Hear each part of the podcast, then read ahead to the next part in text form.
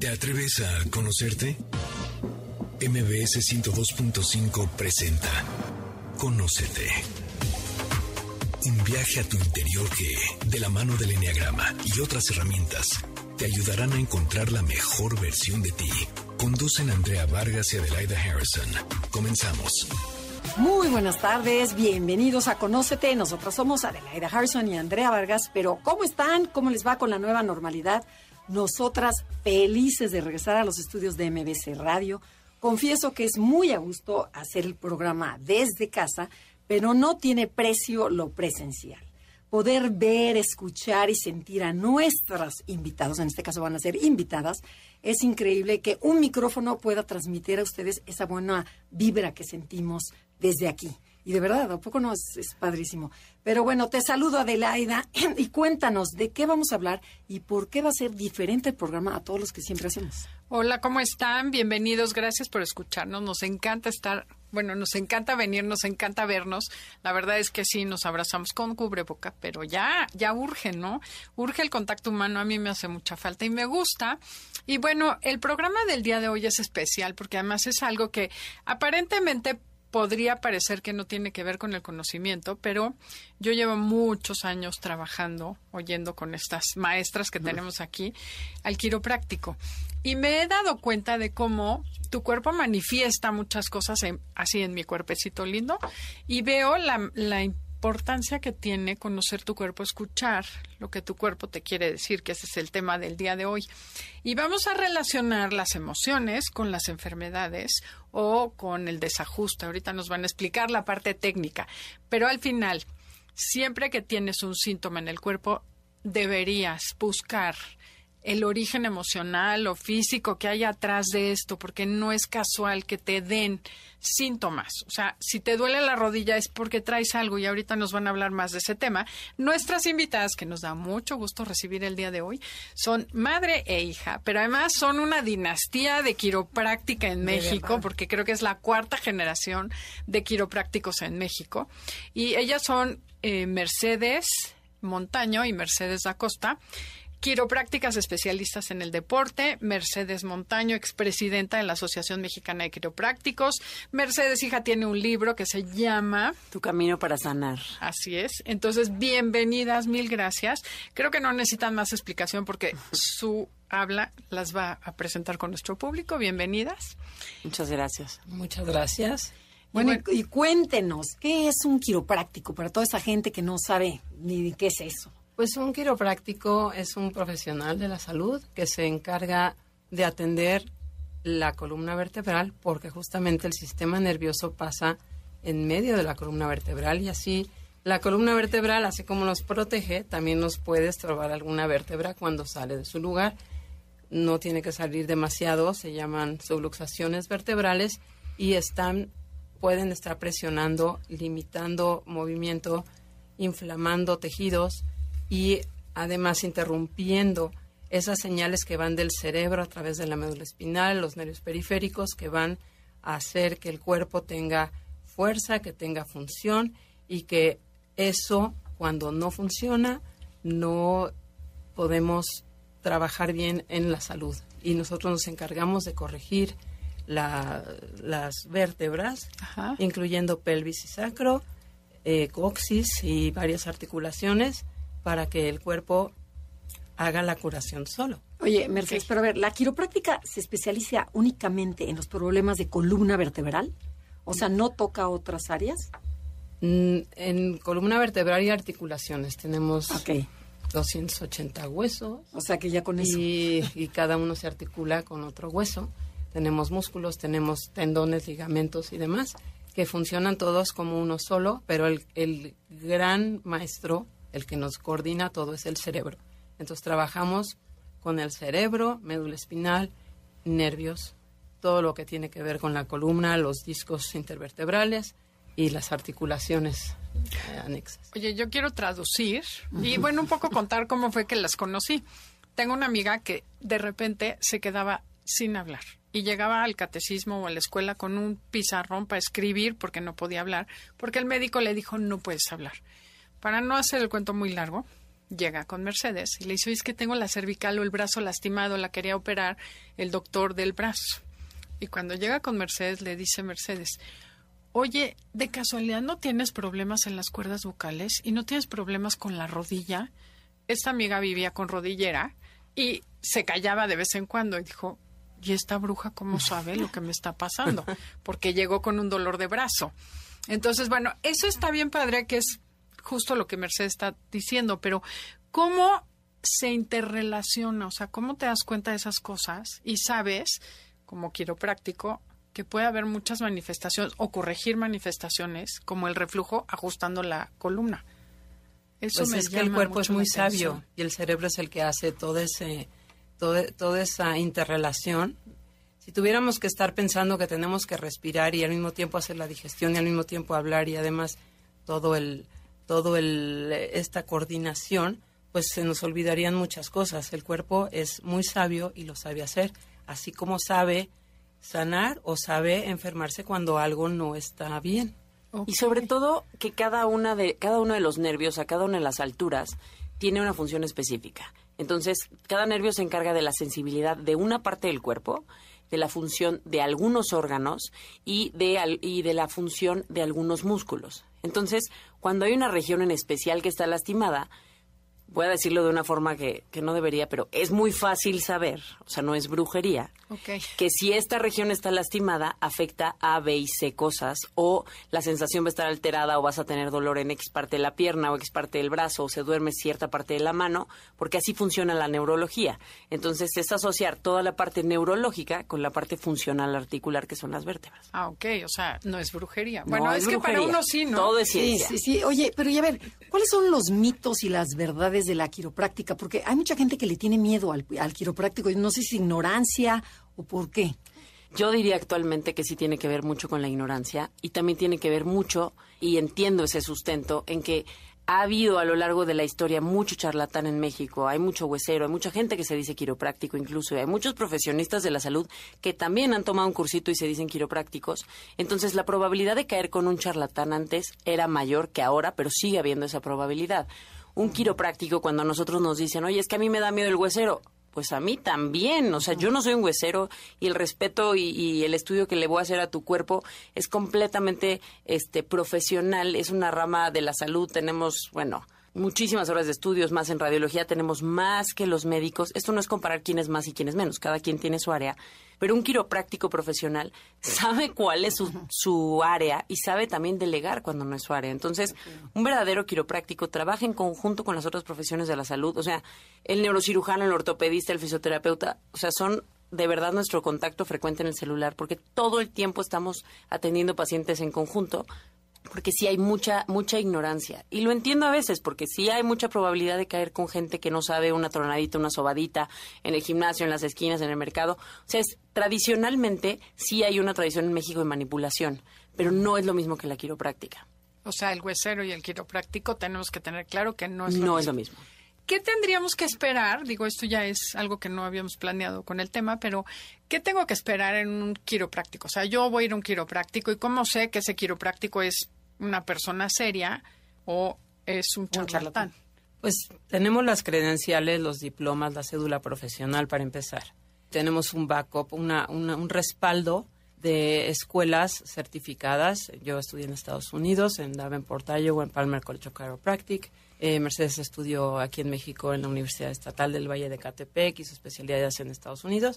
Y todos tenemos cédula profesional, los que estamos certificados. Recibimos al paciente, hacemos una historia clínica amplia, si trae algún estudio ya previo porque ya fue con alguien más, con algún médico o algo, pues recibimos, pero si no de todas maneras, hacemos nuevos estudios para ver cómo está, como radiografía, si es necesario, resonancia magnética, tomografía, ultrasonidos. Y antes de tocar al paciente ya para hacer algún tratamiento, tenemos que investigarlo a fondo y ver si realmente es algo que nos corresponde a nosotros o tiene prioridad algún otro padecimiento. A veces encontramos enfermedades que no estábamos buscando, pero las encontramos y tenemos la obligación de informar al paciente y canalizarlo con la persona adecuada y ya si nos toca a nosotros arreglar el problema, también se lo decimos, hacemos un plan de tratamiento y atendemos al paciente. O sea, que si un quiropráctico no me pide una radiografía y no ve cómo están mis huesos por dentro, No salgo confíes. Pues cuidado. No confíes. Y cédula profesional como licenciado en quiropráctica. No confíes. Sí, porque es importante. Mucha gente cree que no sirven. O sea, a mí me quitaron una joroba. El proceso de quiropráctica me impresionó. Vi una viejita de 90 y no sé cuántos años en el consultorio. Me dice, yo estoy así porque vengo una vez a la semana. Y seguiré viniendo. Y creo que lleva 25 años con el abuelito, el tío, el primo y demás.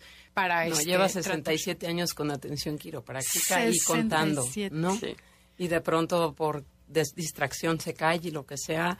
Y primero a lo mejor va al médico eh, o viene con nosotros y dices que me caí y la ves y en uno o dos días probablemente ya esté feliz de nuevo, pero depende del proceso y cuál es el mecanismo de lesión lo que le, de- lo que le pasó. Claro. Hay algunas personas que tienen algún accidente, alguna caída que aparentemente no tienen consecuencias, algún choque por atrás en el coche o un coche o un, un accidente ya más importante en donde requiere hospitalización o requiere ir primero que lo revise el ortopedista y ya lo dejan en el collarín y eh, reposo, medicamentos, pero ya no quitan el problema original que les va a dar consecuencias más tarde, cinco años, diez años, quince, veinte. Ok, es súper interesante. Me gustaría regresar con eso. Esto es Conócete, el tema del día de hoy.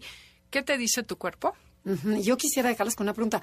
O sea, ¿cómo saber si tengo que ir a un ortopedista, a un quiropráctico o a un neurocirujano? Todavía como que me queda la duda. Entonces, sí, después del corte. Así es. Esto es Conócete. Si les gusta el programa, pueden descargar el podcast en cualquier plataforma digital, iHeartRadio, Himalaya, Spotify y muchos más.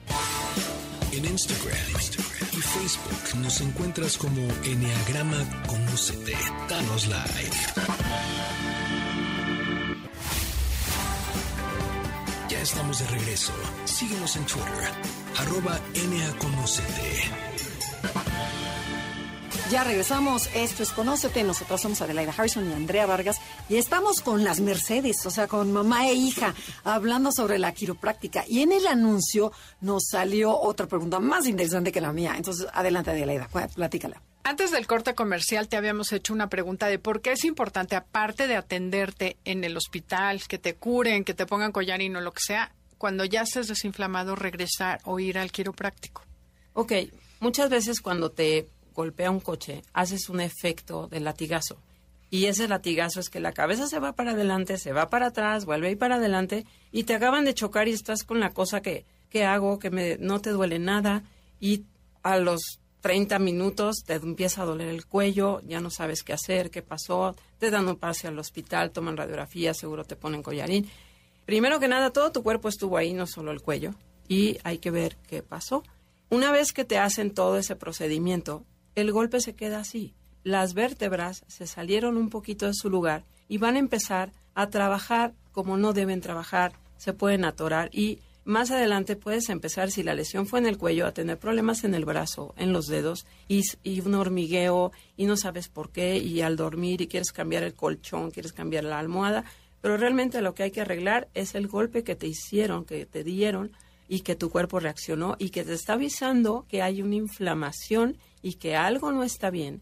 Hay que hacerle caso, no solamente tomar el chocho, sino ver si en el chocho, si te está doliendo, si mueves bien la cabeza, si no la mueves bien o hay algo más en la columna que cambió con ese accidente. O sea, por ejemplo, tú vas al doctor y te dicen, no tiene nada, señora, ya está bien el ortopedista y es momento de ir al quiropráctico porque ustedes sí giran los huesos para que se vuelvan a acomodar como si fueran Suena un poco drástico. Ajustamos, Bueno, ahí, ajustamos. ahí viene el término ajuste. Bueno, ya determinamos qué vértebra específicamente tenemos que ajustar o qué vértebras para que regresen a su sitio y vuelvan a hacer la función que estaban haciendo anteriormente. ok, entonces ya entendí que la parte física se puede acomodar y yo lo voy a explicar para que lo entienda la gente como lo entendí yo, que puede ser muy ignorante de mi parte, es como acomodar un collar de cuentas para que queden en su sitio otra vez y no se raspe un hueso contra el otro y se haga una hernia. Sé que es muy burda mi explicación. Si quieren, vayan con la doctora y les y explica. sobre más. todo, y sobre todo, sumando a eso, que a veces sabes que tienes una contractura muscular y vas al doctor y te dicen, tiene una contractura muscular. Pues, ¿cuál es la ciencia de eso? Si yo te estoy diciendo que tengo una contractura muscular o tengo un dolor de espalda baja y te dicen lumbalgia, nada más le pusieron nombre. El chiste es el apellido. El apellido es por qué pasa y cómo se quita. Entonces es una lumbalgia ocasionado por esto que se quita cómo. Entonces, los apellidos es algo que nosotros estamos buscando. No solo se metense el cuello, ah, por el estrés. No, ese es un detonante, eso ahorita lo explicaremos. Pero es un, se metense el cuello, tales músculos, por esta razón, se quita así. O sea, siempre hay que tener apellido y O resolución. sea, ustedes van al fondo del problema, no nada más a quitar el síntoma, que eso es lo importante. A la raíz. Y ahora va mi segunda pregunta, que ya lo mencionaste. O sea, ok, una manera de lastimarte es el choque. Pero ¿qué pasa si no choqué?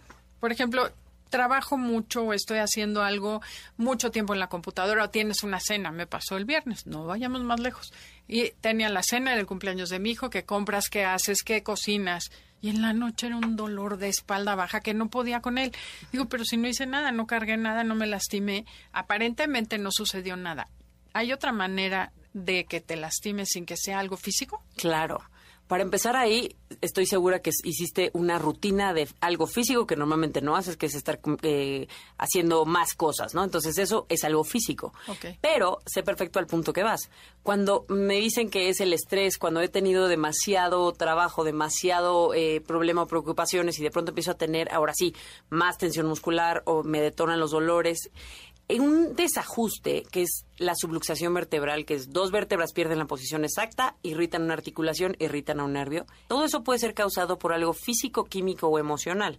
Físico es, hice unas malas posturas, hice algo diferente, cargué, me chocaron.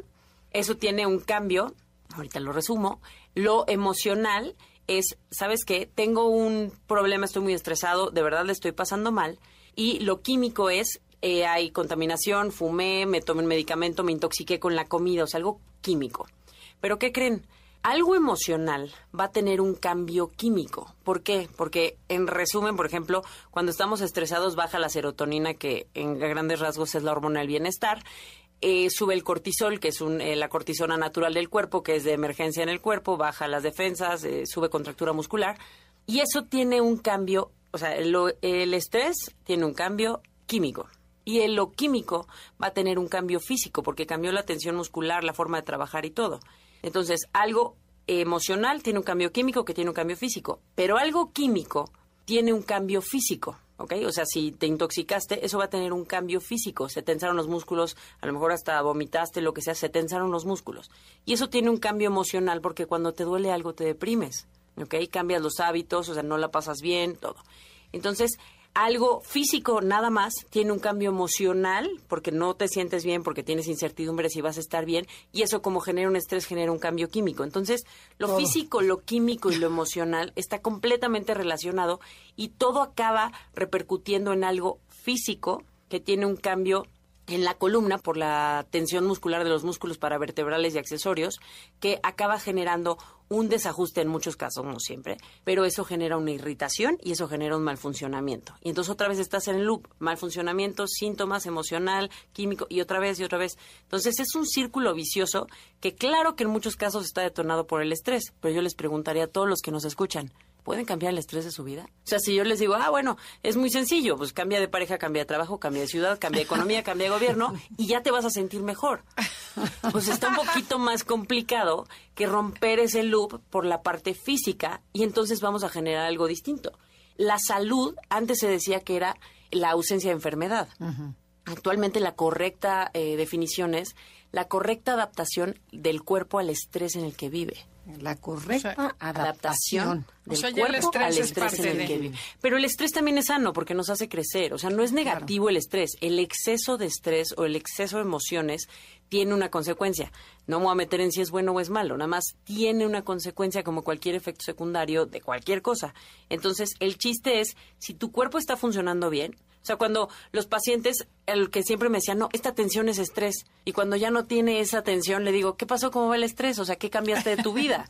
No cambiaste nada, simplemente quitas puntos débiles que ya no se pueden detonar tan fácil. Entonces, es el coche al que le das mantenimiento. El que lo lleva por el empedrado necesita más mantenimiento que el que lo lleva por la autopista. Pero la diferencia entre un coche viejo y uno clásico, que son del mismo año, es el mantenimiento. Entonces, si tu cuerpo, o sea, si tu coche está mejor, es más fácil que no te deje en la carretera. Si no le das mantenimiento, es más probable que se desviele y te salga carísimo y mal. O sea, como esa viejita de 90 años es porque va a Mantenimiento, mantenimiento, desde hace clásico. 60 Es un años. clásico, es un clásico. Exacto. Y ahí vemos por ahí unos carcamanes que ya con trabajos trabajan. Pero cómo todo está interactuado, o sea, ¿no? Todo, todo interactúa. No, y Espero lo no haber hecho mucho rollo, pero sí. No, no, no, se entendió perfecto. poder hacer algo ahorita para que en un futuro le hace tú y yo en cinco minutos, pero hay gente que tiene 40, pues en 20 años no tengan la hernia, el dolor, la joroba y todo Y eso. tomándolo desde la realidad de quién eres hoy. O sea, es que ya estoy grande, ok, pero nada está relacionado a tu edad, está relacionado al tiempo de la lesión. Ninguna degeneración es porque tengas 70 años,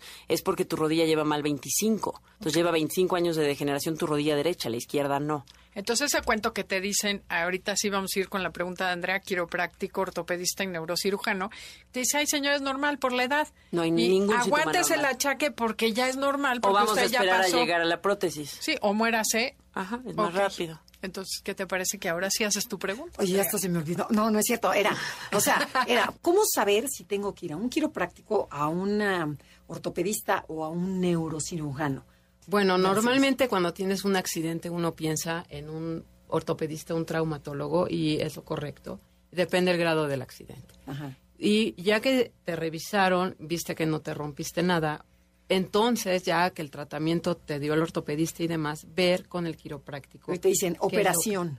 O sea, entonces, antes de la operación, ¿voy con ustedes? o, ah, Definitivamente, no pero depende roto. que si no es hueso roto, te dicen te tienes que, que operar porque el hueso está roto, yo no te voy a hacer nada, te lo va a hacer el ortopedista. Y dependiendo de los síntomas neurológicos, si por ejemplo tienes falta de fuerza en una en una extremidad, dolores que, que no puedes controlar, que estás todo eh, pensando eh, no sé qué hacer, es que ya mi pierna me está fallando, no la puedo detener, vas con el neurocirujano y cuando tienes estos dolores que crees que son normales, dolores de cabeza, dolores de espalda, dolores de piernas, adormecimiento en las, en las extremidades, sean brazos, sean piernas, tienes que ver que, sea, que no sea la columna o que sí sea la columna y entonces ir con el quiropráctico. Y algunas cosas que a lo mejor no vas a asociar con la quiropráctica, que son malestares recurrentes, que dices, no voy a ir por colitis, no voy a ir por por problemas de estómago y muchas veces el problema de espalda te lleva a que tu problema de estómago se solucione o tu problema de intestino también, problemas de riñones, porque vamos más a la causa y por lo que el cuerpo empezó a fallar por alguna razón. Si tienes un, un cambio radical en tu salud, la quiropráctica es importante, no solamente corregir la caída, no solamente ayudar a sanar ese hueso, no solamente operarlo. Si no quedó bien la articulación después de que te la operaron, pues la quiropráctica puede hacer algo o no puede hacer algo. El chiste es ver como cada quien es diferente, cada quien su mecanismo de lesión fue distinto, es muy importante. A lo mejor te lastimaste el hombro, pero no tomaste en cuenta que el cuello también se lastimó. O como dice mi mamá, la diferencia entre el de mantenimiento y los bomberos. ok. Si tu vida está en riesgo es para los bomberos, que es neurocirujano y ortopedista. Si tu vida no está en riesgo, pero hay que solucionar algo, es el de mantenimiento. Entonces los quiroprácticos somos mantenimiento y ortopedista y neurocirujano serían los bomberos. Pueden trabajar en conjunto, pero hacemos cosas diferentes aunque sea la misma casa. Ok. Eso está súper padre. y ahorita lo que tenemos que hacer es irnos un corte comercial porque el tiempo se acabó. Esto es Conócete. El tema del día de hoy es ¿Qué dice tu cuerpo? Y comuníquense, síganos en nuestras redes, Instagram, Facebook, Enneagrama Conócete. Conéctense porque tenemos muchos cursos en puerta. Y si no, mándenos un correo a info arroba o pongan un mensaje en las redes y ahí nosotros nos encargamos de contactarlos. En Instagram, y Facebook nos encuentras como Enneagrama Conócete. Danos like. Estamos de regreso. Síguenos en Twitter, arroba NAConócete. Ya regresamos. Esto es Conócete y nosotros somos Adelaide y Andrea y estamos transmitiendo desde MBC Radio Ciudad de México. Y bueno, y felices de estar en vivo aquí con Doña Mercedes y Mercedes, porque de verdad son dos grandes expertas. Y a ver, bueno, yo tengo un caso así de la vida real que yo creo que se asemeja a muchos. Es, por ejemplo, me dicen que me, me- la cadera y me dicen que me tengo que operar. Voy con el neurocirujano y me dice, no señora, sí, sáquese un, un- un estudio, sí la tenemos que operar. ¿Es conveniente ir primero con ustedes si yo tengo ese, ese miedo de operarme? O sea, ¿me aconsejan? Mira, lo primero que yo te diría es, si el problema es el miedo, el miedo pues hay que enfrentarlo. Sí, exacto. Si es un no me quiero operar, ¿habrá alguna otra opción? Exacto. Eso es, eso es lo más importante, porque un quiropráctico profesional lo que va a hacer es revisar los estudios, hacer pruebas neurológicas, ortopédicas, quiroprácticas, para decidir si hay alguna otra opción. Digamos que somos el plan A Ajá. es, que es un tratamiento conservador. Si el plan A no funciona, tienes opción de B y C. Si te saltas al C, que sería la cirugía, es difícil que puedas regresar al A y al B en esa zona. Entonces, sí es recomendable verlo para ver si hay alguna otra opción y entonces ofrecerla. Porque si es de cirugía, nosotros por lo menos, eh, mi mamá Mercedes y yo Mercedes, no hay forma de que nada más digamos que no a una cirugía porque no. O sea, si algo es cirugía, créeme, nosotros te vamos a mandar. Si tienes miedo, pues te vamos a empujar, pero necesitas operarte. Entonces, una de las cosas que hacemos nosotros es que trabajamos en equipo y metemos, metemos al especialista que necesitemos al equipo para hacer este trabajo integral y decir, a ver, ¿quién es el que va a ayudar a este paciente? O sea, eh, cualquiera de los que hayamos metido al equipo, ¿quién es? Para que entonces es mucho más certero que el tratamiento que se haga va a ser correcto. Ok.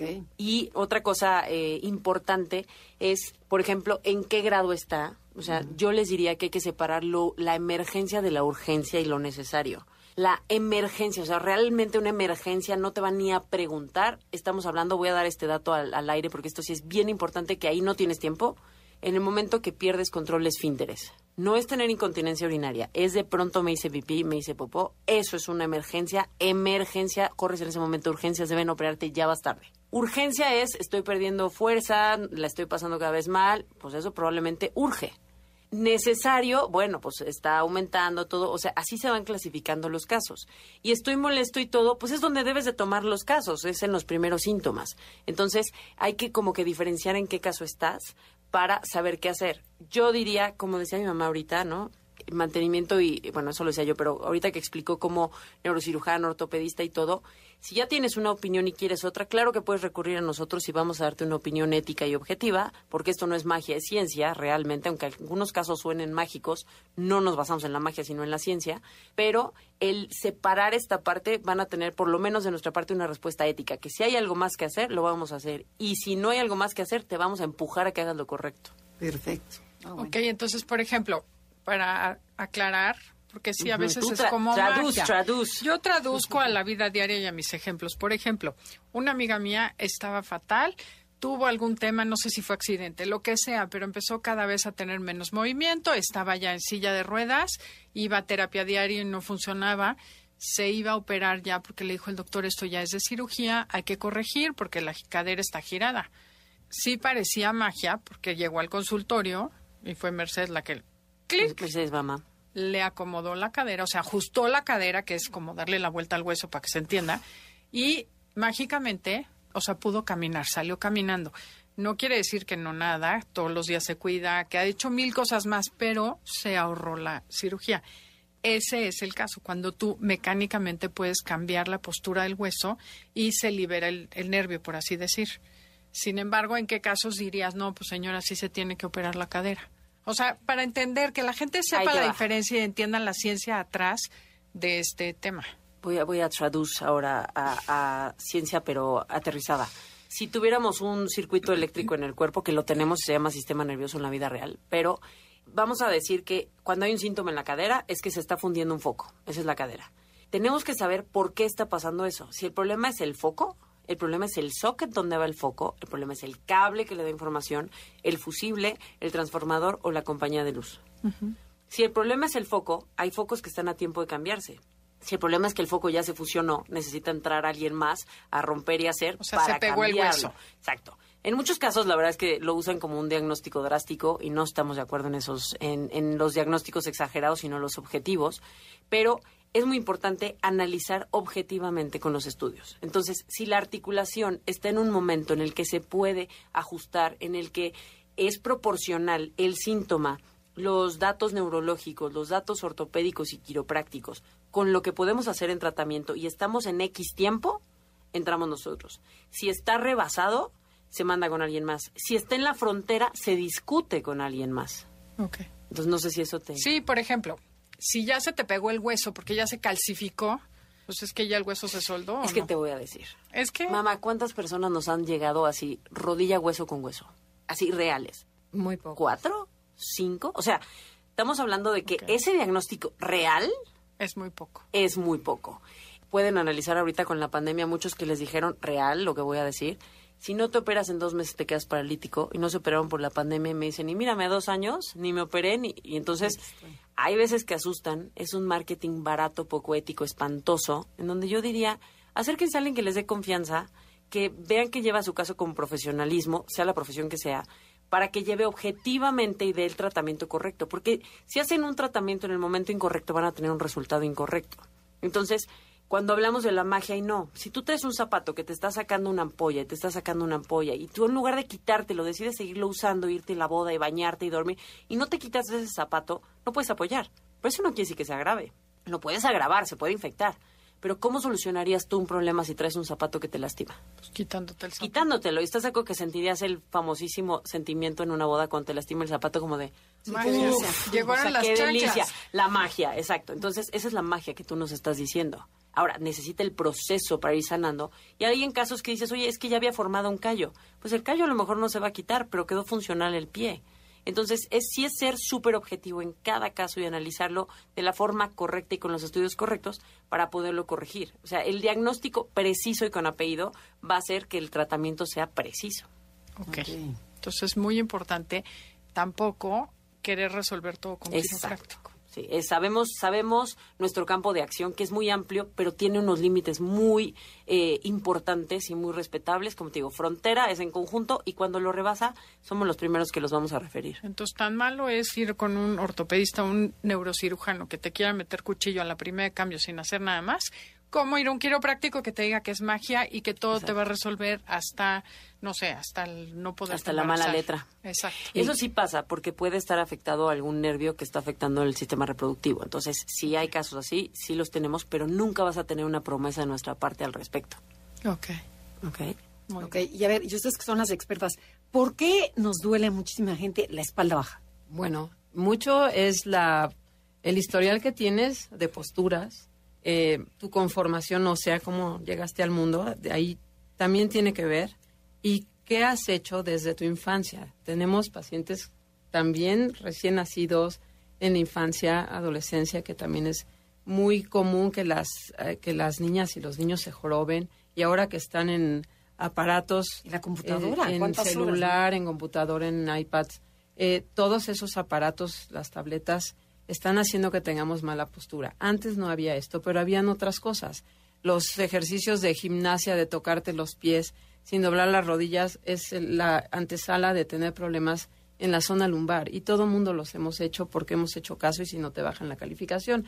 Es uno de los peores. Son movimientos los errores que máximos. existen. El que esté en desacuerdo podemos platicarlo, por supuesto que hay errores máximos, Claro. porque la columna cuando eres más joven, más chiquito, más, más tiernito, se mueve más y hay gente que dice es que los niños son de hule. Perdón, no son de hule.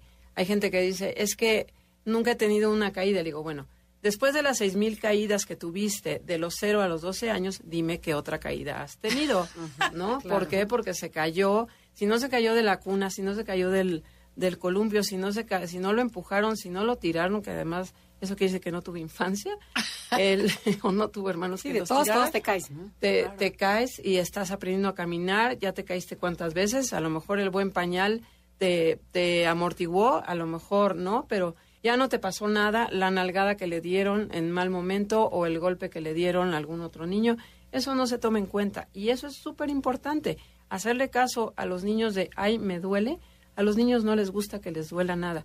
Si un niño ves que no tiene la alegría que normalmente tiene, algo está pasando. Y podemos empezar por la columna, porque ahí está el sistema nervioso. Y así como una vértebra te va a proteger, también te va a dar algún problema. Entonces ahí puede ser la pelvis, y aquí quiero hacer la diferencia. La cadera es donde se une la pierna con la, la pelvis. La pelvis se une al sacro. Entonces, si eso se mueve y queda mal, puedes ver a un niño que mete el pie y que a lo mejor la plantilla no es lo que le tienen que poner, sino ajustarle la columna para que eso se corrija y que le corrija la musculatura, el cuerpo solito, con ayuda de nosotros para que ajustemos como debe de ser y el cuerpo va a empezar a trabajar equilibrado, balanceado. Eso es lo que queremos y que tenga un- una capacidad de adaptación como, como fue diseñado. Oye, y otra pregunta que ahorita me acordé cuando dijiste de, de que se te mueven. El tamaño de las piernas. Hay cantidad de gente que dice es que yo tengo la pierna un centímetro más corta que la otra. Ay, el truco de mercadotecnia más barato del mundo. Pero Te voy a decir por qué. explícanos cómo Sí, es, claro, porque yo sé que miden Yo ustedes tengo mis el pleitos tamaño. personales con ciertas cosas de marketing barato. Cuando yo acuesto a una persona boca abajo, es una prueba neurológica que hacemos, se ve un acortamiento en una pierna. ¿En qué porcentaje? En el 99% de las personas. ¿Por qué? Porque si hay cosas desajustadas, hay cosas movidas, el cuerpo va a acabar compensando. Entonces, al medir las piernas, yo no estoy buscando si está corto o largo. O sea, realmente sí, pero me está dando datos. En el momento que haces ciertas pruebas, te das cuenta que cambia. Entonces, en la mayoría de los casos es una pierna corta funcional. O sea, para funcionar tu cuerpo la sube.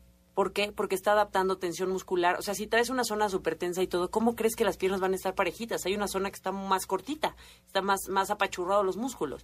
Entonces, todo eso puedo decirles que nosotros siempre, siempre, siempre en los estudios que hacemos pasamos por una revisión de la longitud de las piernas. O sea, sí descartamos que no haya una pierna corta real, porque sí las hay, pero es un porcentaje bajísimo. Entonces, si medimos en pierna corta funcional, todos tenemos una pierna funcional que a veces es más corta, a veces es más larga, pero solo es para funcionar, es una adaptación. Y que puede ser más bien la cadera más arriba y más abajo. Es que ¿no? puede La venir pierna. desde una contractura en la espalda alta o algo que, como te digo, al, al contracturarse el músculo y, y hacerlo más cortito, pues lo levanta. Ok, tenemos que ir a un corte comercial. Esto es Conócete, el tema del día de hoy es ¿Qué dice tu cuerpo? Y regresando, me gustaría que nos compartan tips y profilaxis. ¿Qué hacer para evitar sufrir dolores de espalda o de cuello o de lo que sea? En Instagram, y Facebook nos encuentras como Enneagrama Conócete. Danos like. Ya estamos de regreso. Síguenos en Twitter. Arroba NAConócete. Ya regresamos, esto es Conocete y nosotras somos Adelaida y Andrea y estamos con mamá Mercedes, hija Mercedes, hablando sobre qué te dice tu cuerpo. Estamos hablando sobre la importancia de la quiropráctica. Y bueno, queremos que nos den tips, pero así de la vida diaria. ¿Qué tenemos que hacer para cuidarnos, para que no lleguemos a tener que tener operación? O sea, pero que se vayan desde que despertamos hasta que nos dormimos.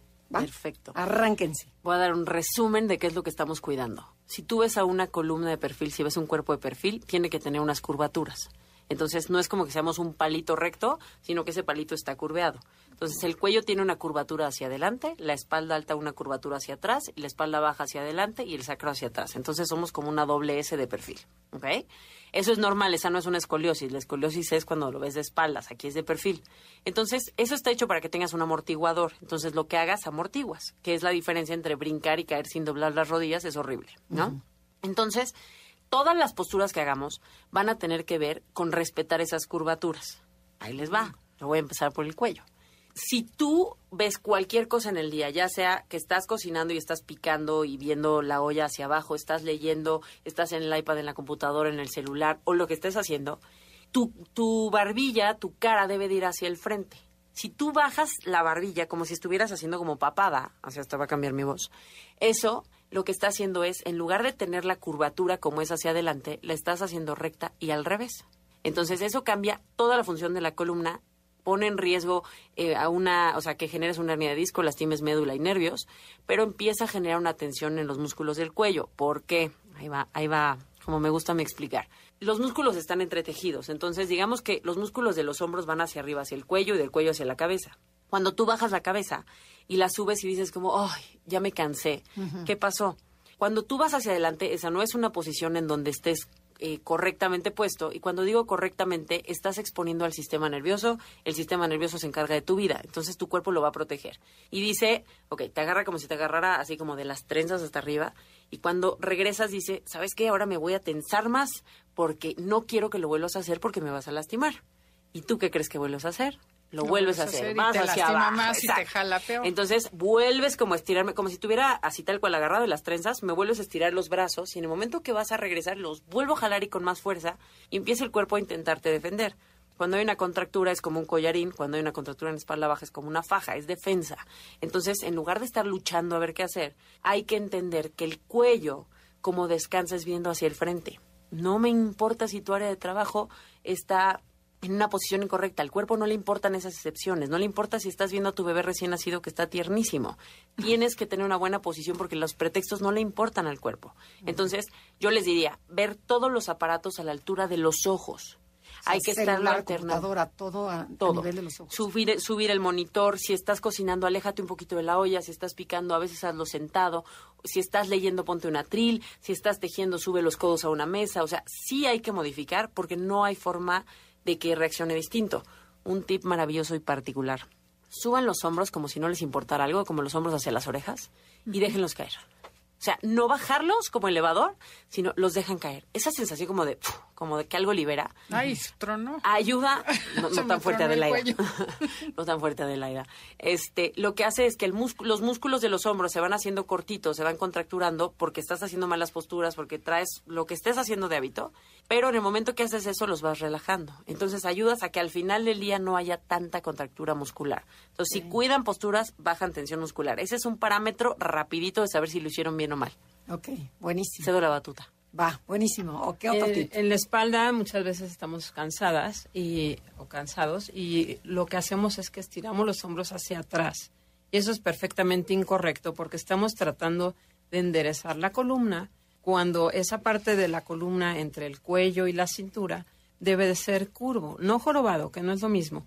Pero mucha gente junta los hombros en la parte de atrás y eso hace que las vértebras se vayan hacia adelante en la altura de la caja torácica. La caja torácica necesita espacio, los pulmones necesitan espacio, el corazón, el esófago, todos los órganos que están allá adentro protegidos necesitan ese espacio. Cuando echamos los hombros para atrás, automáticamente estamos cerrando ese espacio y cada vez nos sentimos peor. Hay personas que incluso dicen, ay, sentí rico hasta trono, pero ¿qué pasa? Que eso cada vez se está haciendo más recto, estamos quitando espacio, las, las costillas no tienen para dónde irse, lastimamos el esternón, puede haber problemas para respirar precisamente por falta de espacio y porque las vértebras también cierran los agujeros entre ellas y eso hace que los nervios no funcionen bien. Nos falta el aire y no sabemos qué hacer. Nos volvemos a estirar y cada 20 minutos nos volvemos a estirar y cada vez nos sentimos peor. Hay que hacerlo al revés, como si nos fuéramos a echar un clavado, solamente de arriba de la cintura hacia adelante, bajando el cuello, pegándolo a la barbilla y regresar con los hombros relajados y sí se puede hacer lo que dice Mercedes.